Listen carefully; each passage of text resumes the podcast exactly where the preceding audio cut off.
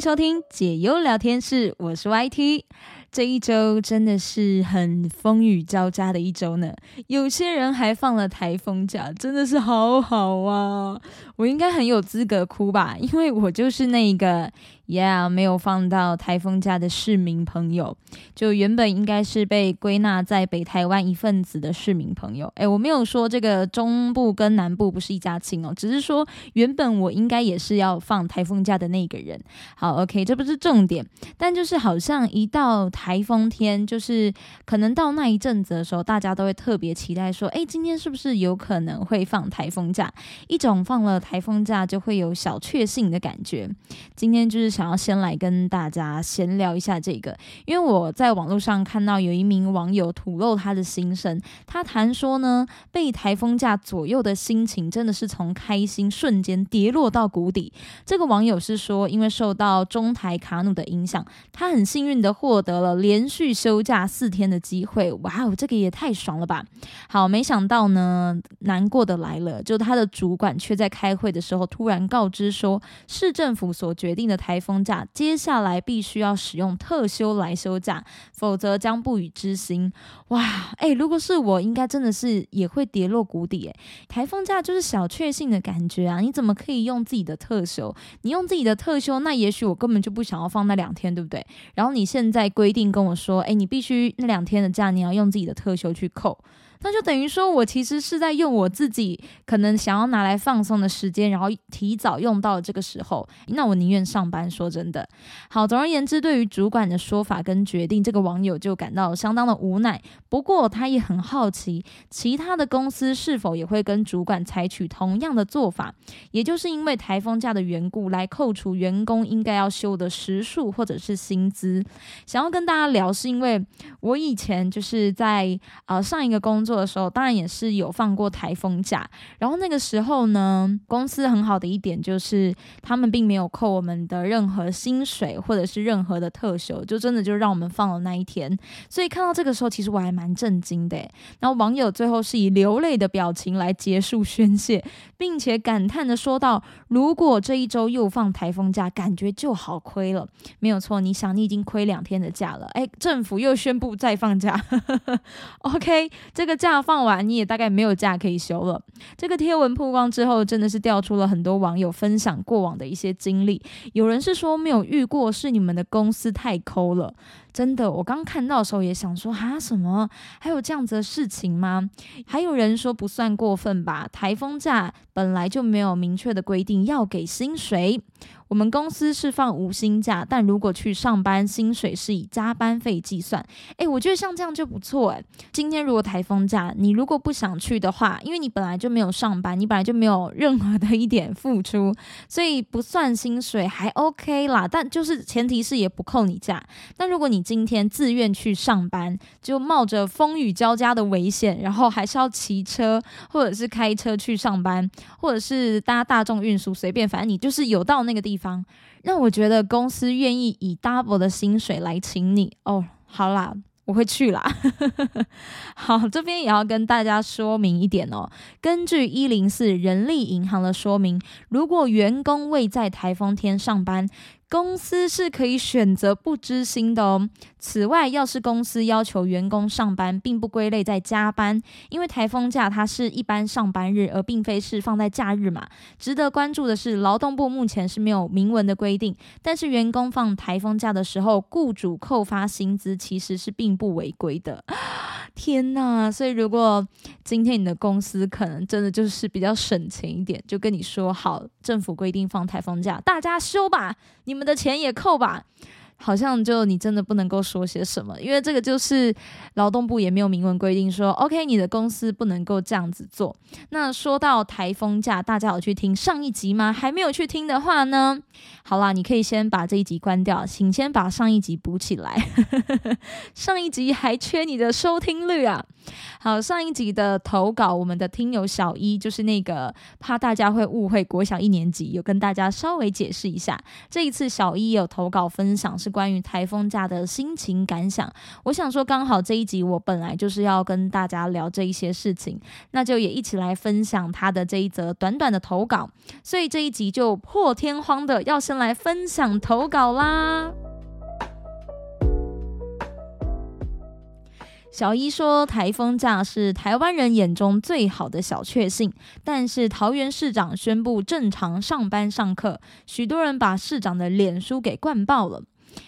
嘿，对，这个桃园市长的脸书留言处已经变成了一个消遣的观光景点了啊！这个是我说的啦。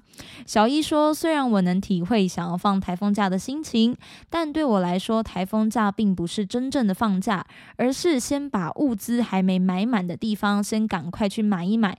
补足物资来度过台风天，尽管无风无雨，对我来说，这个是购物买物资的好机会，绝对不会是冲去 KTV 或者是看电影。我想他们放不到台风假，就是因为他们没有办法去娱乐场所消遣吧。透过这个台风假，也差不多可以看出，台湾的有些人真的是很想躺平，不想努力了。好，以上是来自小一对于台风假的一个感想投稿。不过小一有说啊，台风假并不是放假，而是赶快买物资嘛。但是我觉得物资其实应该是要在你放台风假的前一天就要买好了。什么是台风假？就是只说那一天真的已经严重到你没有办法去上班上课，然后你还在那一天去买物资。哇哦，会不会太 fashion？当然，物资这种事情，我还是希望有放台风假的话，大家是可以在感觉政府好像要放假的前一天，尽可能的先买好台风假，就是拜托大家安全第一，健康身心灵着想，就是因为你出去可能刮风啊，然后淋雨啊，相信这个心灵也会相当的疲惫。那为了你的身心灵健康着想，真的就是好好的待在家，不要出门，真的也不要就是。很耍宝，还跑去什么海边啊什么的？哎，拜托你，你不要命了。可是那一些就是巡海人员什么的，他们去救你，他们还想要命好吗？但其实我觉得台风假这种事情就是相当的一体两面，就放假也会有人说嘛，不放假也会有人说，就可能只是多数跟少数的问题而已。像这一次桃园没有放假，虽然原本就是还在跟那个北北基联手说，哎，我们是共同圈啊，共同体啊，然后连那个交通也有发那个月票嘛。但就是没想到桃园就是被落下了，讲着讲着好心酸哦。所以那个时候看到的时候会觉得啊，好像有点小小的失落。但是我并不会就是到很很不理智或者是很不理性的去谩骂，因为我觉得好像真的诶，你隔天要去上班的时候，就真的是无风无雨，还有一点太阳。在这样的情况下，如果当天真的放台风假，我反而会觉得说啊，好废哦。好爽哦！好啦，就是我个人是不太会有一些什么很生气或者是很负面的情绪啦，但是我也能够体会想要放台风假的人的心情。就也许他们会觉得，哎，这是一个可以放松的机会，或者是他们那一区可能真的雨就是下的特别大，都已经淹水了。哎，虽然桃园比较不容易淹水，因为毕竟台地嘛，但就是还是难免会有那一种会淹水啊，风特别大哦，风特别大很有感，对，这种特别特别别严重的地方，像这种时候，我就会觉得说，哇，就是他们不放，又好像真的是有一点。怎么讲？你的同理心去感受一下，就会觉得，哎，不放假是什么意思？所以我就觉得放假这种事情是非常一体两面的。哎，放有人说，不放也有人说，你说该怎么办？小一，好那总而言之，希望大家都是理性的市民朋友，好不好？也希望这个台风呢会经过台湾，就是偶尔带来丰沛的雨水就好，但是不要造成什么太严重的灾情。应该是说，任何一丁点的灾情都不要造成，这样是最好的啦。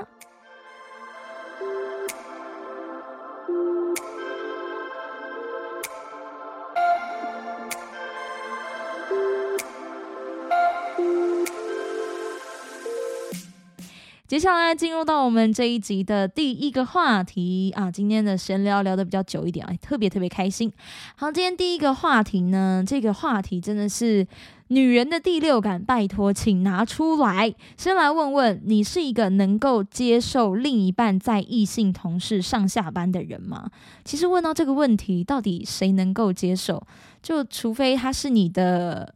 好不能接受。好，这个最近呢，就是在网络上啊，有一名人妻表示，女同事和他们住在同一个社区，然后她的老公跟女同事工作的时候也会打交道，就彼此问候一下。因此，她虽然不同意女同事提出了一个要求，说付钱坐老公的车上下班，但是她又很担心，如果我就这样拒绝了别人，会不会让别人觉得说，哎，你怎么这么小气？所以她就因此陷入了两难。这个人妻是指出这件事情是老公亲自告诉她，她才知道的。就是这个呃，她的同事对她的老公提出说：“诶，那你能够载我上下班吗？”然后反正就是大家都在同一个社区嘛，一起啊，有什么不顺的就很顺呐。而且他是说他会付他钱，这个就是重点，你很难拒绝的一个重点。就今天如果你没有付我钱，我干嘛载你，对不对？但今天。你有付钱了，然后如果我还是拒绝你，就会显得说哦，好像不知道他在介意什么。我是这样想的啦，我就是以一个猜测对方的心情。好，那当然就是她的老公就是也不想接受啊，但也不知道要怎么样拒绝，毕竟别人也不是没给钱。你看这个就是一个会非常两难的地方。但我就是觉得这种事情很难说。OK，这名人妻已经表态了，那这个丈夫要额外花时间，就可能要多载一下对方，或者是去接她，也要为女同事搭车的安全负责。最后就向网友们求救，你们说怎？怎么样子婉拒跟拒绝会比较好呢？啊，真的是太难了！你又不想要伤害彼此陌生的感情，因为都住在同一个社区。对此，网友大多是觉得偶尔搭几次可以，长期的话还是拒绝比较好。也有人怀疑女同事都要付钱了，为什么不叫车？诶，对耶，立马拜托帮帮忙！你今天都要付我钱了，那你干嘛不干脆你就叫车？不然就是他可能想要用月租的方式。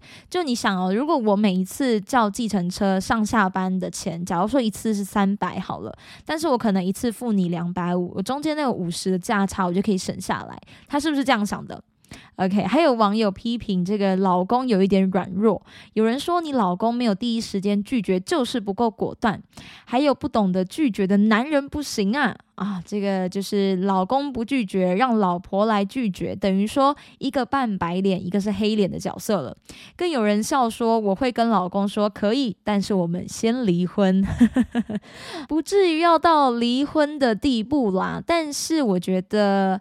真的是不能够答应啦，因为。哦，你可能短期觉得还好，一开始也许会有一种啊我在做公益、做善事的新鲜感。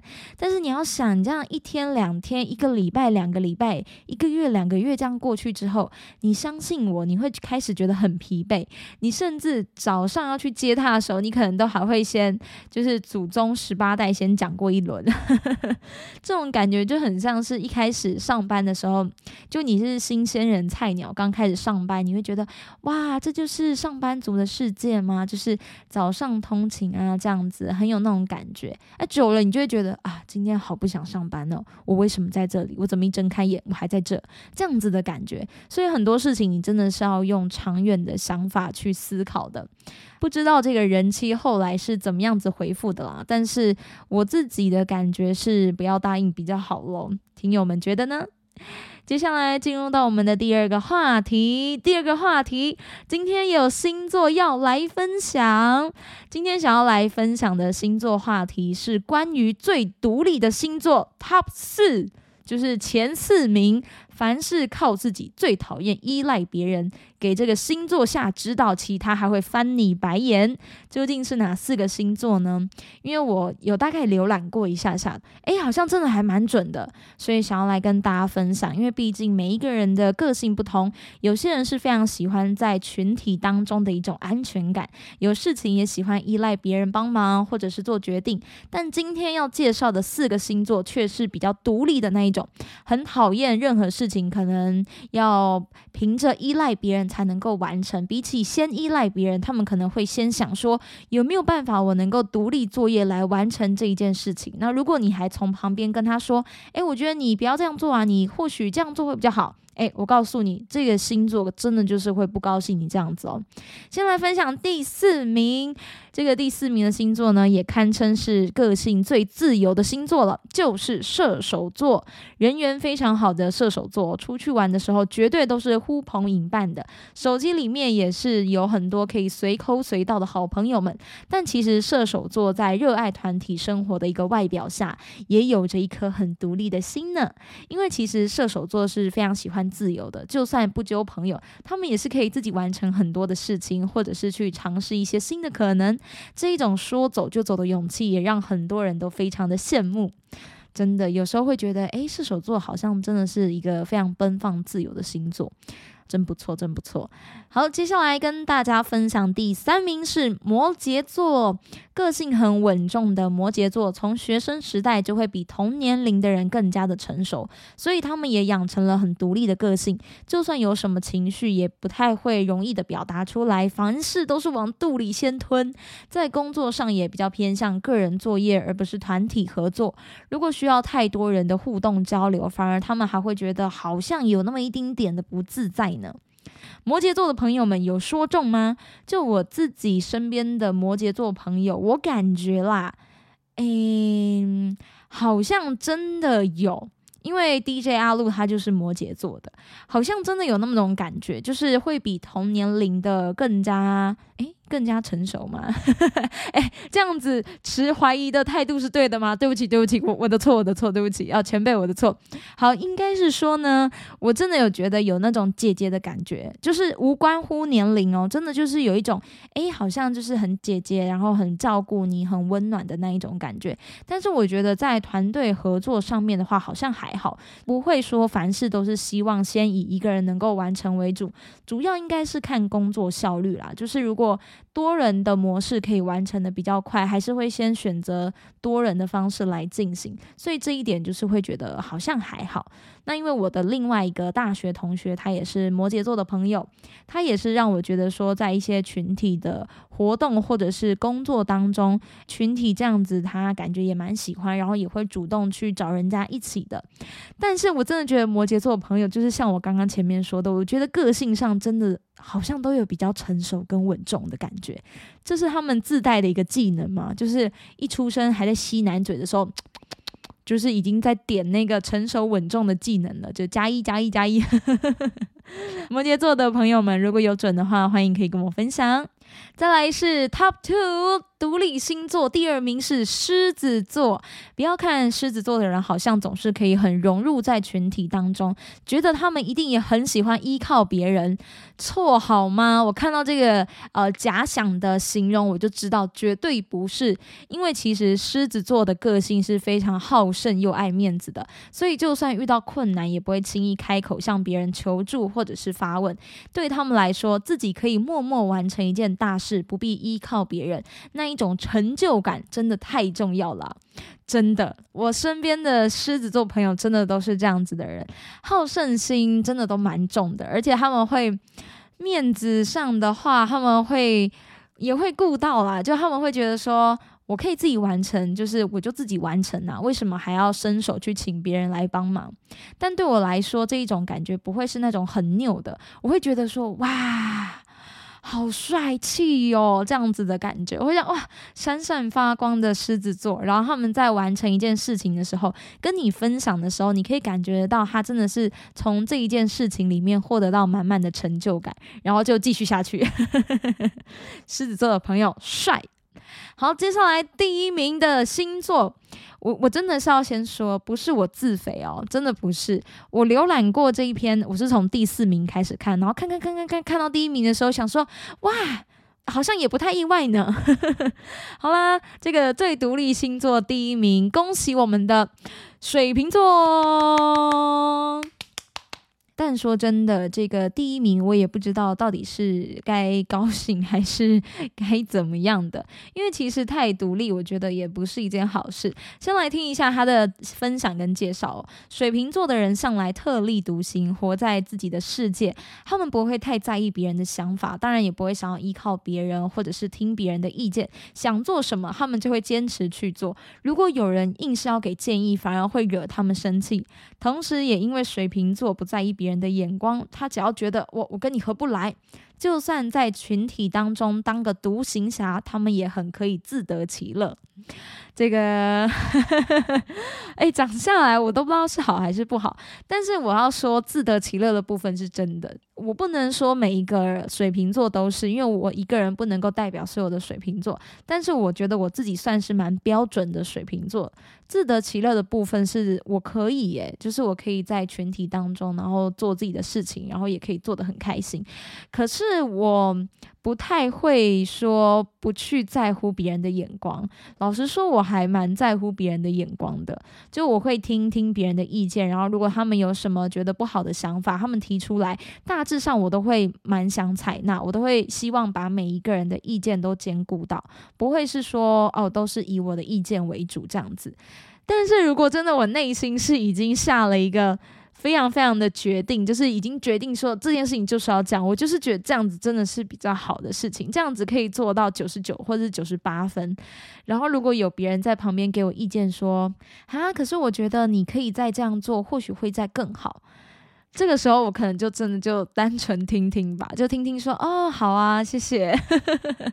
好了，坚持己见的部分也是有啦，但是说不在意别人的眼光，这绝对在我身上是没有的。我还是会很注重嗯别人的想法，然后也会很看重别人对我是怎么想的这个看法。当然，好的意见就是采纳。要说是最独立的，的确是有，但是要说。完全独立的话嘛，当然我相信一定是有水瓶座可以做到每一件事情都是尽可能保持一个人独立处理好的状态。但是我自己的话可能会没有办法，因为就是有些部分还是蛮笨拙的。好啦，这一点呢就跟大家分享这个最独立的星座前四名好不好？第一名水瓶座，第二名狮子座，第三名摩羯座，第四名射手座。各位听友觉得有准的话，也可以欢迎私讯跟我分享啊。如果没有在榜上。也没有关系，因为以后也会继续分享更多关于星座的各种内容跟介绍啊，个性啊，爱情啊，恋爱都会有继续分享给大家。接下来进入到我们的下一个话题，这个话题是在 D 卡上面的这一名原 po，他的标题是打说。本身不穷，但是心态很穷。他说，一个 Seven 的小蛋糕要四十二块，他犹豫了半天，还是没有买下去。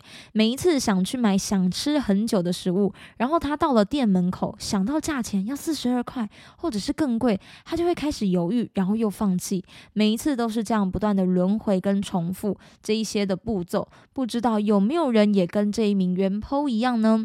他的好友也说：“哎，你家也不。”不是低收入户，那为什么你会这样呢？这一名原 PO 就说：“我自己也不知道为什么我会这样，总觉得花钱花下去被我吃了很浪费。”他还补充了一点说：“我不是只有食物才会在意价钱，要买什么东西我也会犹豫很久，会想这个东西可以用多久，是不是必需品之类的。”好，这个是本身不穷，但是心态他自己觉得有点穷的感觉啦。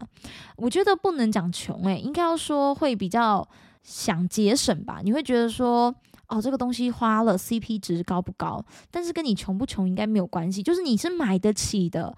你不穷的，但你可能心态上就是啊，好想省钱，好想省钱这样子的感觉吧。这里有看到第一名留言数爱心有破两千五百的，他说真的，偶尔我也会常常看着想吃的东西，然后买不下去，但是买给别人吃，我眼睛都不眨一下就买下去了。我觉得我有病。好，我跟你们说，其实我好像也有一点这样的状况诶，你要买给自己的东西，我诶，我也会想很久诶，我会想说这个东西实用吗？然后这个东西我可以用多久？会不会很容易就坏掉啊？它的材质是怎么做的？它的保存期限有多久？我就是会看得很仔细，这样子。化妆品也是，我也是一个不常买化妆品的人，但就是要买给自己，就是都会想很久。但是如果今天我要买给我的朋友，像是生日礼物或者是一些什么啊小礼物啊伴手礼啊，我真的是很多时候可能就不会想太多，就是哦好买，好这个要给谁买？哦好，我觉得这个很可爱，嗯，这个地方在国内买不到，好买。真的诶，我是不是也有病啊？就是买给自己就能省则省，然后买给朋友啊家人啊就会觉得哎。他们需要，对他们需要，我必须得掏钱买给他们。OK，我有病。好，这边呢还有看到一个卡友说，我买饼干会看每公克多少钱，卫生纸每一百抽要多少钱，加油看哪一天优惠比较多。可是我出国一趟，我可以刷三五十万，我不眨眼。诶，不太一样吧？因为这个是你的日常花费啊，就你可能每天平常都要做这些事情，但是出国你可能一年只做一次或两次，那三五十万。不眨眼，OK 的吧？哦，好久没有出国，好想出国，我也好想要不眨眼的出国。好啦，节俭也真的是没有什么不好啦。我觉得可以给自己一点小小的自由，就想买什么、想吃什么的时候。有一个放纵日吧，就那一天你真的可以不用太顾虑些什么，这样子心情上也会比较放松。因为老实说，虽然省钱省下来，你当下会觉得 yes 省到钱了，但其实你有没有觉得每一次这样子节俭省钱的时候，内心会蛮压抑的，会有一种啊不行啊，我不能再花钱啦，或者是啊不行啊，我一定要存下来的这种感觉。久而久之，其实会我觉得会闷出病来耶。所以人还是要花钱享乐啦。开始在那边乱给人呼吁，好啦，反正呢，这个关于花钱的事情，我还没有什么太多的心得可以跟大家分享，因为我还在拿捏一个中间值，就是还在拿捏说，哎，有时候买一些东西到底是怎么样子的挑选，会觉得 CP 值最高最好。我觉得我现在还是在一个学习的阶段，听友们，就是如果你已经是。嗯，买东西啊，购物啊，都能够很快的计算出，OK，这个东西你买了，就是已经能够很精准的计算出这个东西 CP 值很高，实不实用？拜托你一定要教我这个方法，我觉得我到现在还是很需要。虽然我不常买东西，但有时候如果我真的很想要一个东西，那个东西肯定不是特别难买，就是可能会比较贵一点啊，真的是还是荷包会痛啊。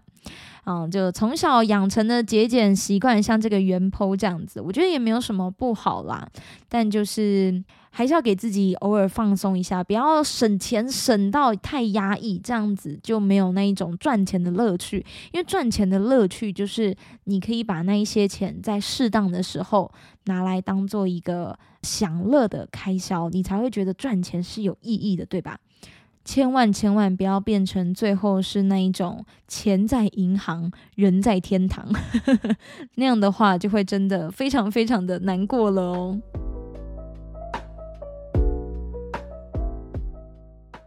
欢迎来到我们节目的经典话题解忧时间。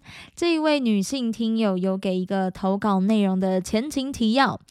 OK，我们的这个节又越来越有故事性了呢。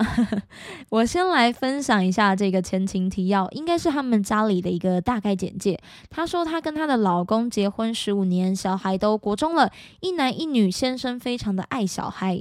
周日都是家庭日，大致上都会保留时间陪伴他们。然后先生是公司的高层主管，有配一个助理。而听友他说他有自己的小事业，平时也蛮忙的。好，这位听友觉得自己好像在这个。过程当中深陷谜团了，看不清楚真相，也想要顺便问问广大的听友们，女性的听友们能回答当然是更好的。她说呢，她的老公这样有出轨的感觉吗？好，欢迎大家接着继续听下去。她又该如何向先生反映，她跟助理之间的界限要划分清楚呢？啊，看到这边，我感觉我已经快要闻到一股嗯汤的味道了。让我们开始来分享投稿的内容吧。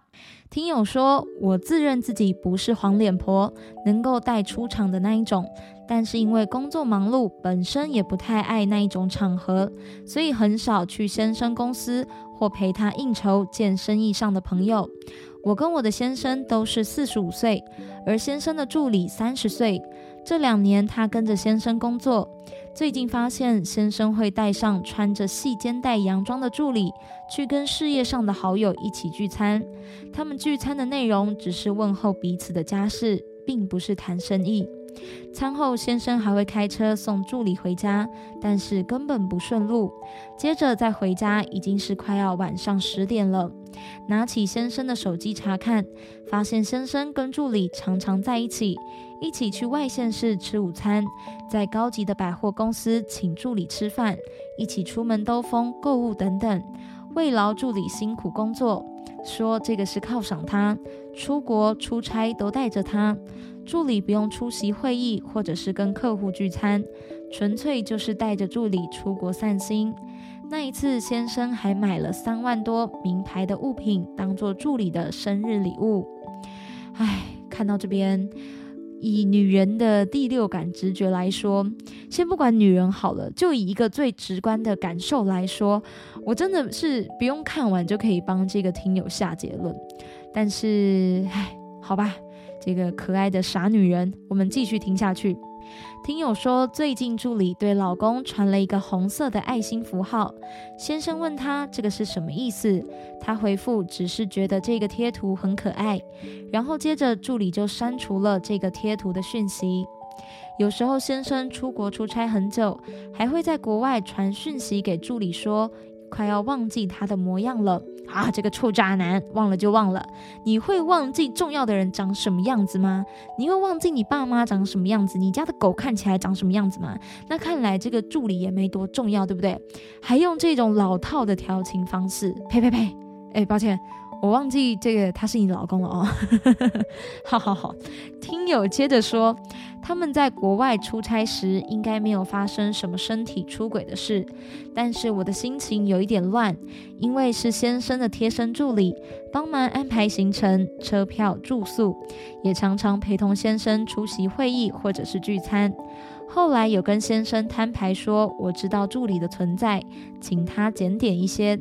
如果不要这个家，早点跟我说；如果还要这个家，就请他划清界限。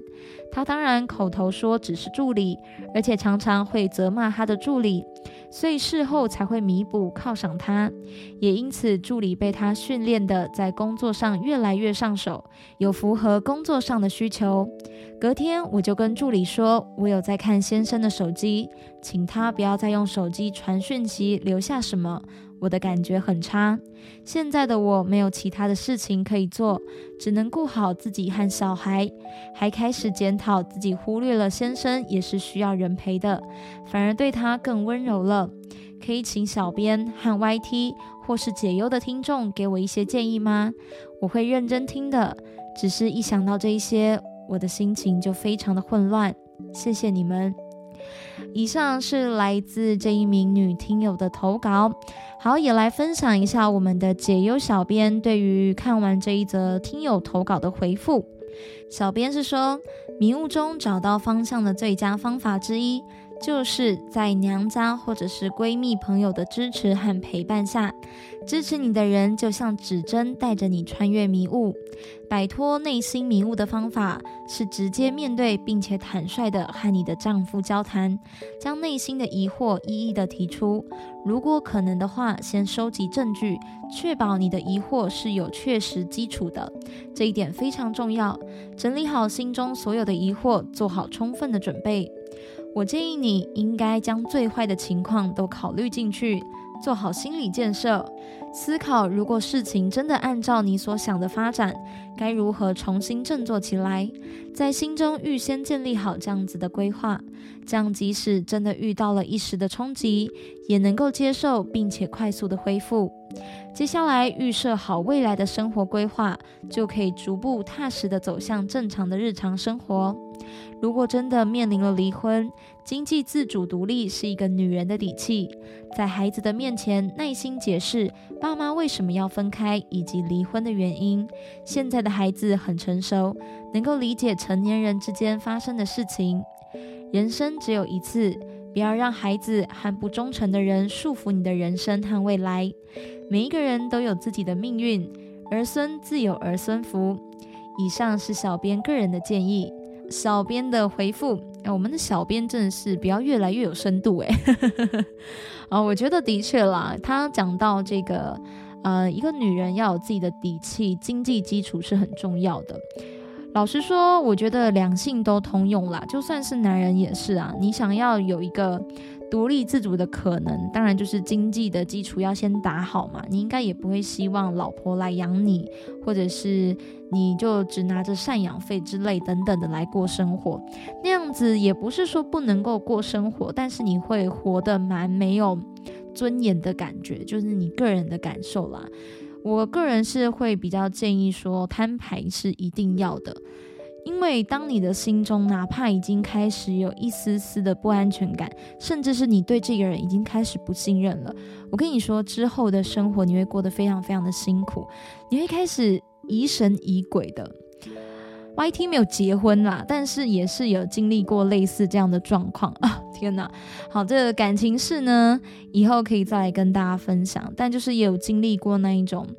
嗯，被背叛呢，尤其是被你很信任的人背叛过，然后还不忠诚这样子，那个时候你真的会觉得好像全世界都崩塌了。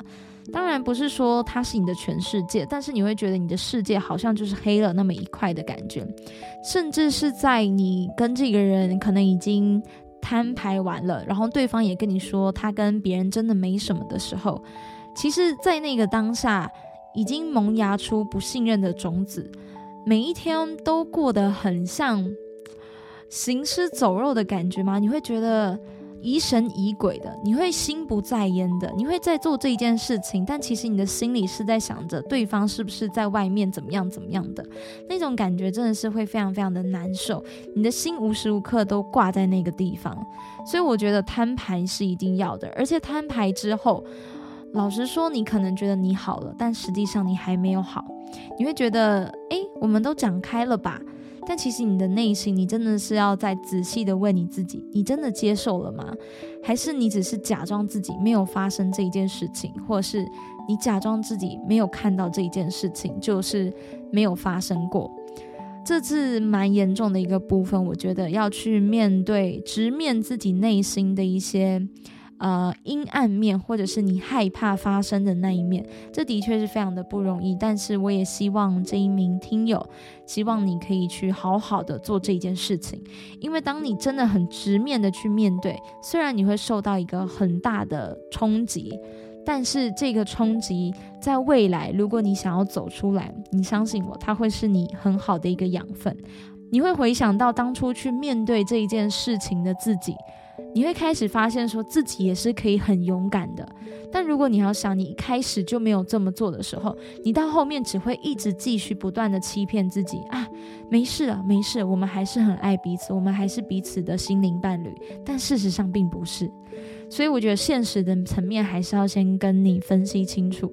那再来就是刚刚小编有提到，就是关于未来的生活跟规划的部分，还有求证也是很重要。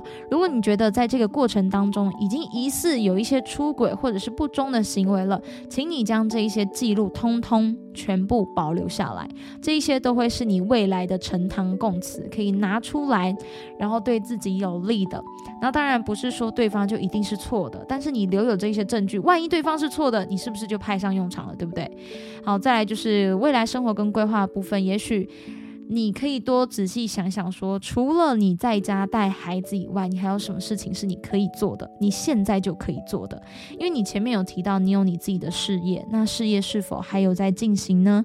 有的话，也拜托你千万不要放弃你的这一份事业，因为它就会是你未来。可以拿出来昂首阔步的底气，这非常非常的重要。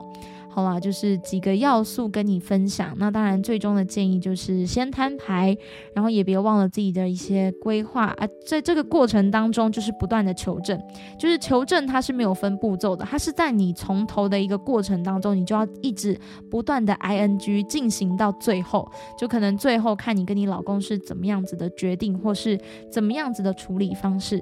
当然，如果你最后选择的是原谅他，就是他们可能真的也没发生什么，或是有发生了什么，然后你选择了原谅，那你会比较辛苦一点，因为你要不断的去安慰自己，然后也要去不断的告诉自己说，哎，没事的，老公还是很爱你啊，你也很爱他，这样子会比较辛苦，但也不是说就不行，因为其实现在有这么多的伴侣。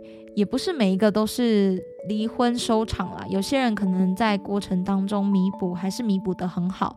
或许他在这个破碎的过程中，才会去会意到另一半的重要性，或者是才意识到说他不能够没有另一半，然后很认真、很用心的去弥补。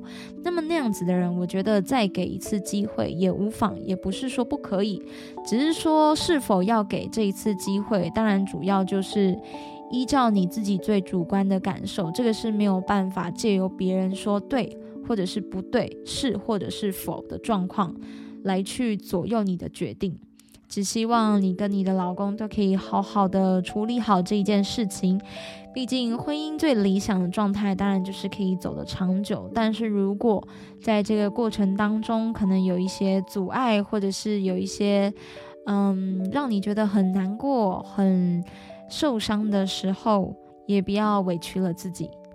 记得在大多数的时候，都请先好好的爱自己。如果你都不好好的爱自己了，那么别人又怎么会来好好的疼爱你呢？对不对？再一次谢谢这一位听友的投稿。如果听友听完了这一篇的投稿，有任何的想法，也很欢迎你可以投稿跟我分享，然后我也会分享出来。也许就是大家可以透过这样子的一个空中交流，会有更多不一样的启发。好，今天真的是分享了非常非常多的内容，所以说这个解忧的结尾 slogan 就不念了啊。好啦，那我们就下一集见喽，各位听友们，拜拜。